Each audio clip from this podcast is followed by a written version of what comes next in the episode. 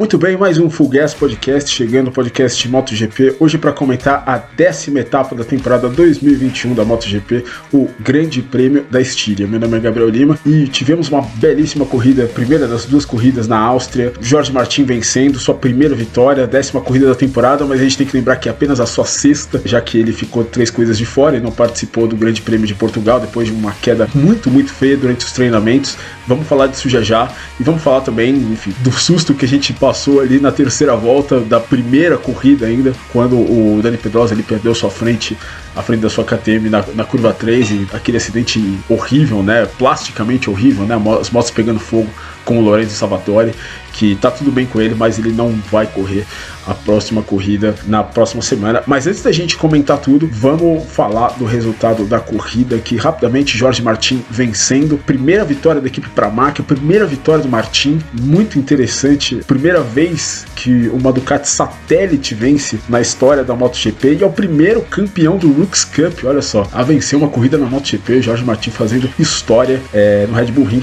enfim, foi também sua segunda pole position, ele que também tinha largado na frente no Grande Prêmio de Doha, segunda corrida no Qatar. Depois o Juan Mir, boa corrida do Juan Mir, a gente vai falar da Suzuki também já já. Fábio Quartararo, sólido terceiro lugar. Depois Brad Binder, Takaki Nakagami, Johan Zarco, Alex Rins, Marco Marques, Alex Marques na nona posição, décimo Dani Pedrosa, que voltou para a corrida e ainda conseguiu um top 10. Peco Banhaia acabou sendo punido em 3 segundos no final da prova por ir além do limite de pista e acabou ficando na décima primeira posição. Aí Enea Bastianini Valentino Rossi, Luca Marini e Iker Lecuna, fechando a zona de pontuação, o top 15.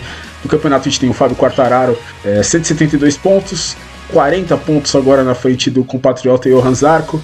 E o Juan sobe para a terceira posição, 121, depois o Peco Banhaia e depois o Jack Miller, que pela segunda vez seguida acaba caindo.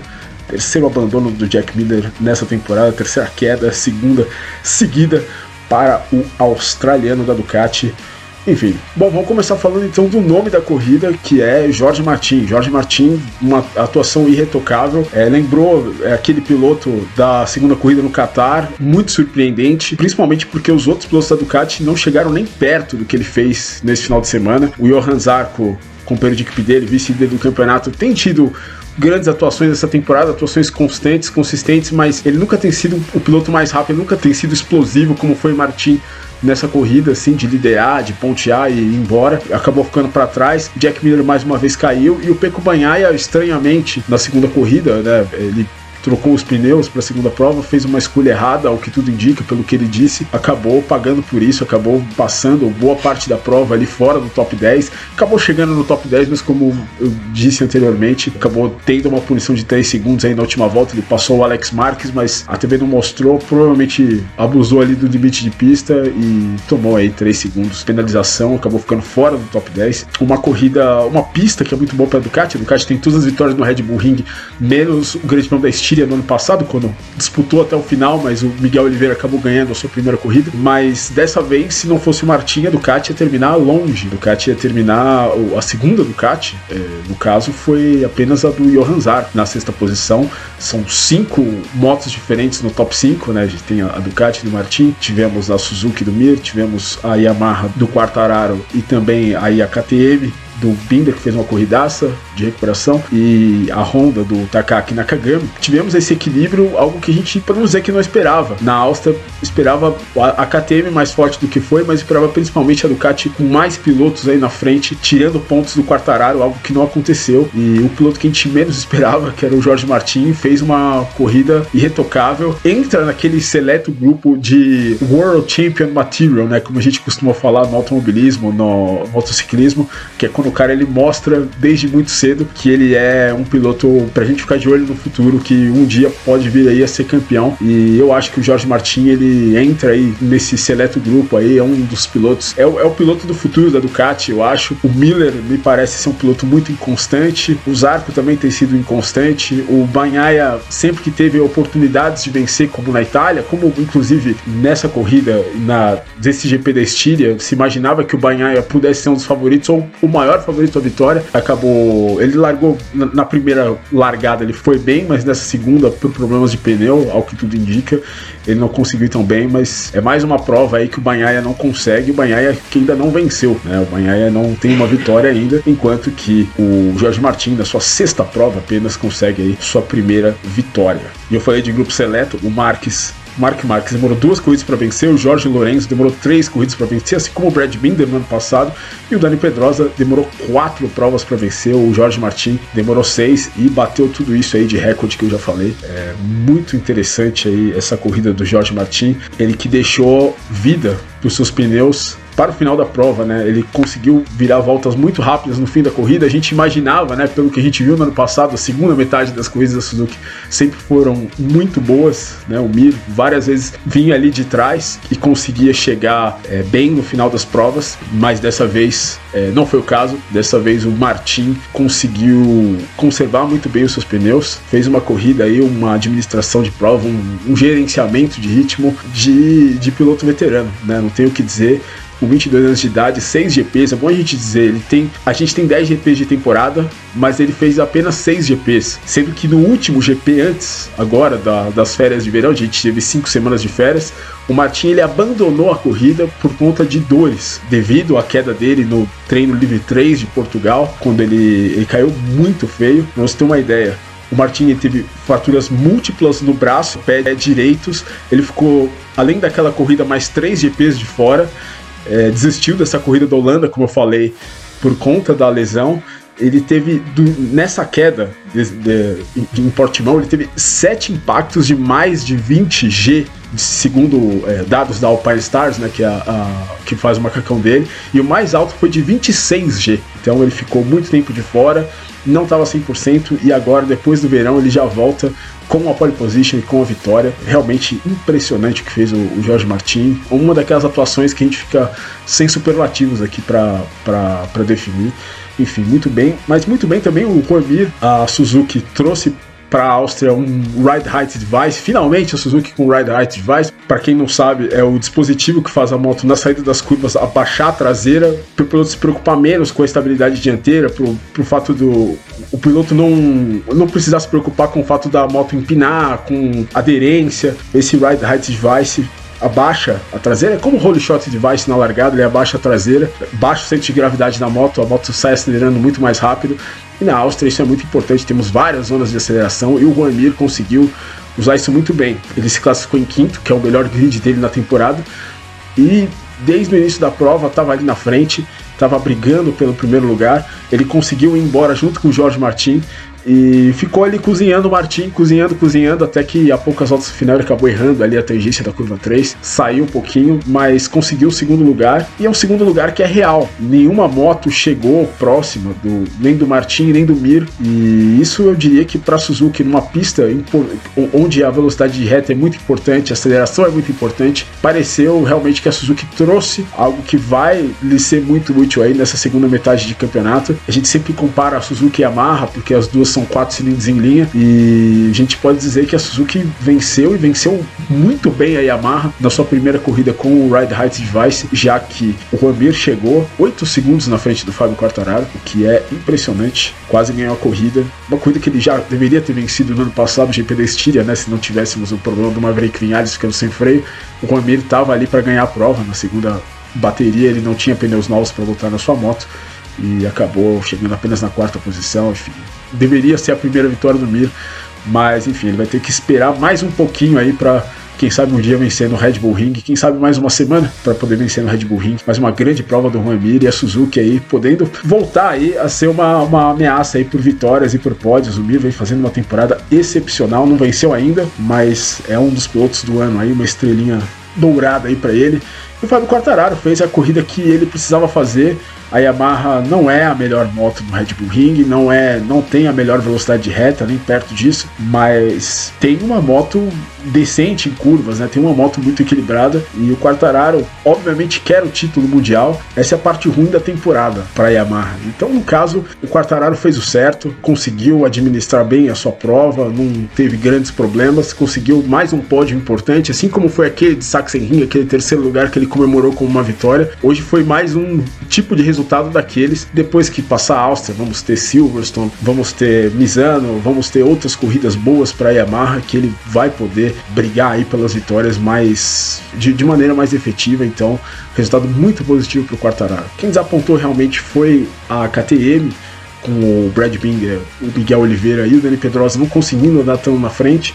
Né, o Miguel Oliveira venceu a corrida no último ano, o GP da Estíria do último ano, e dessa vez, ao que tudo indica, parece ter sido um problema de pneu. O pneu dianteiro te, acabou soltando um pedaço, né, segundo o que se comentou no o Simon Crayford, né, o ex-piloto que é o repórter da MotoGP, disse que viu o Oliveira chegando nos boxes sem um pedaço do pneu, mas o Brad Binder é impressionante como ele vai muito bem nas corridas, ele cresce muito nas provas, fez ali uma última volta sensacional, passou o Zarco e passou também o Takaki Nakagami, conseguindo um quarto lugar depois de ter saído de 16 uma corrida excepcional do Binder. Mas falando de KTM, a gente não pode deixar de citar o que aconteceu com o Dani Pedrosa na primeira largada, na curva 3, ele saindo da curva 3, perdeu a frente da moto. Ele disse que não sabe se foi porque ele pegou numa linha ou se foi porque o pneu estava frio demais, o pneu dianteiro, ele estava com o pneu dianteiro duro, mas ele perdeu a moto e a moto caiu exatamente no traçado né, que os pilotos estavam fazendo para sair ali. E obviamente no início da prova o Lorenzo Salvadori, com várias motos na frente dele, tempo fechado, não viu a moto do Pedrosa, acertou em cheio a moto do Pedrosa, a, as motos explodiram, saiu é, gasolina do tanque, uma cena muito forte, né? A gente imaginou assim, pelo menos eu, na hora que vi a primeira vez, achei que alguém pudesse estar machucado, pudesse ter sido um acidente forte, foi mais um susto mesmo. O Lourenço Salvador acabou é, quebrando o pé direito, não deve participar, não deve não, não vai participar da corrida da Áustria na próxima semana. E o Dani Pedrosa conseguiu relargar e conseguiu chegar aí na, nessa décima posição. Depois disso, muita gente começou a questionar o Red Bull Ring, né? Mais uma vez, né? São, são três corridas seguidas que nós temos bandeira vermelha na MotoGP no Red Bull Ring e é uma pista que realmente não é das mais seguras para o Mundial de Moto Velocidade. E existia a possibilidade de chuva e muitos pilotos temiam é, uma, o caso de uma chuva forte, com medo de enxurradas na curva 2 e com medo também de de repente perder a frente em alguma das freadas fortes e a moto poder bater em outras motos na frente, como aconteceu no ano passado, quando o Valentino Rossi e o Maverick Vinales escaparam por milagre ali depois daquele acidente com o Franco Morbidelli e o Johan Zarco. É, o Red Bull Ring não é uma pista das mais seguras, mas algo como o que aconteceu ali poderia ter acontecido em qualquer pista, eu diria, viu? Infelizmente o Pedrosa caiu no lugar difícil, caiu na frente de várias motos. O, o Salvador não teve o que fazer, acabou batendo, viu muito em cima e acabou acertando em cheio a moto do Dani Pedrosa, o azar do Salvador, o azar do Pedrosa. Esse é o pior tipo do acidente do motociclismo. Né? A gente fala do automobilismo que tem a batida em T, que é a pior de todas, e o motociclismo, quando alguém cai no meio de um grupo, realmente é um acidente que é muito complicado para os pilotos que vêm e também para o piloto que está na pista. Né? A gente viu o Pedrosa correndo desesperado porque correu um grande risco de ser atropelado ali. Então, o Red Bull Ring é uma pista difícil, é sim, é uma pista que não é muito segura, mas não teve nenhuma culpa aí nesse acidente. Foi um acidente mais ou menos como a gente teve no ano passado na Moto 2, na saída da curva 1, quando o Bastianini acabou sofrendo um high side e veio em cheio o Rafi Siahin e bateu na moto do Bastianini. Foi um acidente também muito feio, até mais feio do que esse, eu diria, é, plasticamente, apesar de não termos tido fogo. Mas foi também um acidente muito, muito complicado. Mas, enfim, são, infelizmente são riscos inerentes aí das corridas de moto. Falando de outros resultados da corrida, o Mark Marques chegou apenas na oitava posição, relargou muito mal. O Mark Marques ele tinha feito uma boa largada na primeira corrida, mas é, não sem as polêmicas, acabou batendo no Alex Pargaró. Alex Pargaró depois foi reclamar com ele. E na segunda é, largada ele também bateu no Alex Pargaró. Aí eu acho que já não foi tão culpa do Marques. Ele, ele e o Quartararo estavam ali disputando, o Alex Spargaró estava por fora e acabou sobrando um pouquinho para o Alex Spargaró. O Marques também acabou saindo da pista, é, mas não foi uma corrida boa do Marques, não foi um bom final de semana. É, se esperava até um pouquinho mais dele, mas tudo bem. Né? A Honda não parece ter uma grande moto, não parece ter aquele conjunto para essa temporada. O melhor para o Marques é ele ir voltando, né? Ele ficou mais de um ano fora, é ele voltando aos poucos aí a essa forma dele antiga. Falando aí de outros destaques negativos, tivemos também o Maverick Vinales, que acabou deixando o motor da sua moto apagar antes da segunda largada. Ele falou que o motor da moto apagou do nada e ele acabou tendo que sair do box. mas mesmo saindo do box, ele fez uma corrida muito ruim, andou em última corrida inteira e ainda tomou um long lap penalty. Maverick Vinhales realmente, é o que a gente sempre fala, né? Quando dá, ele entra na espiral negativa, nada tira ele de lá e depois do que aconteceu na última corrida, de todo da demissão, de tudo que aconteceu, ele continua ali embaixo com a Yamaha e ainda depois da corrida falou que era impossível seguir na Yamaha, né? Mais uma vez falando sobre esse tema da Yamaha, falou que era impossível seguir.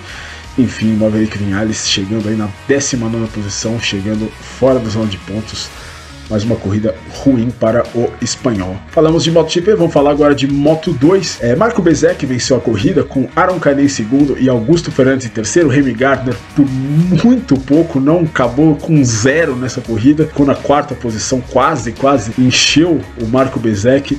No final ele que chegou a, ser, a liderar a corrida, o Remy Gardner, mas aumentou sua vantagem no campeonato, o Raul Fernandes foi apenas o sétimo colocado. Agora o australiano tem 197 pontos contra 162 do Raul Fernandes Fernandes. O Marco Bezek é o terceiro. Marco Bezek, fique de olho no Marco Bezek. Hein? Muita gente diz que ele pode sim ir para a equipe do Valentino Rossi no ano que vem. A VR46, que vai ser patrocinado pela Aramco, né, que é aquela petrolífera saudita, mas durante as férias de cinco semanas que nós tínhamos na MotoGP, muita gente deu também o Bezek como uma possibilidade na Petronas, da equipe Petronas, que está sem os seus dois pilotos. O Rossi não segue, o Morbidelli vai subir para a equipe principal da Yamaha. O Bezek é uma possibilidade também na equipe Petronas Petronas, já que os pilotos da Petronas na Moto 2, né, o Jake Dixon e o Xavi Vierge, não têm conseguido bons resultados.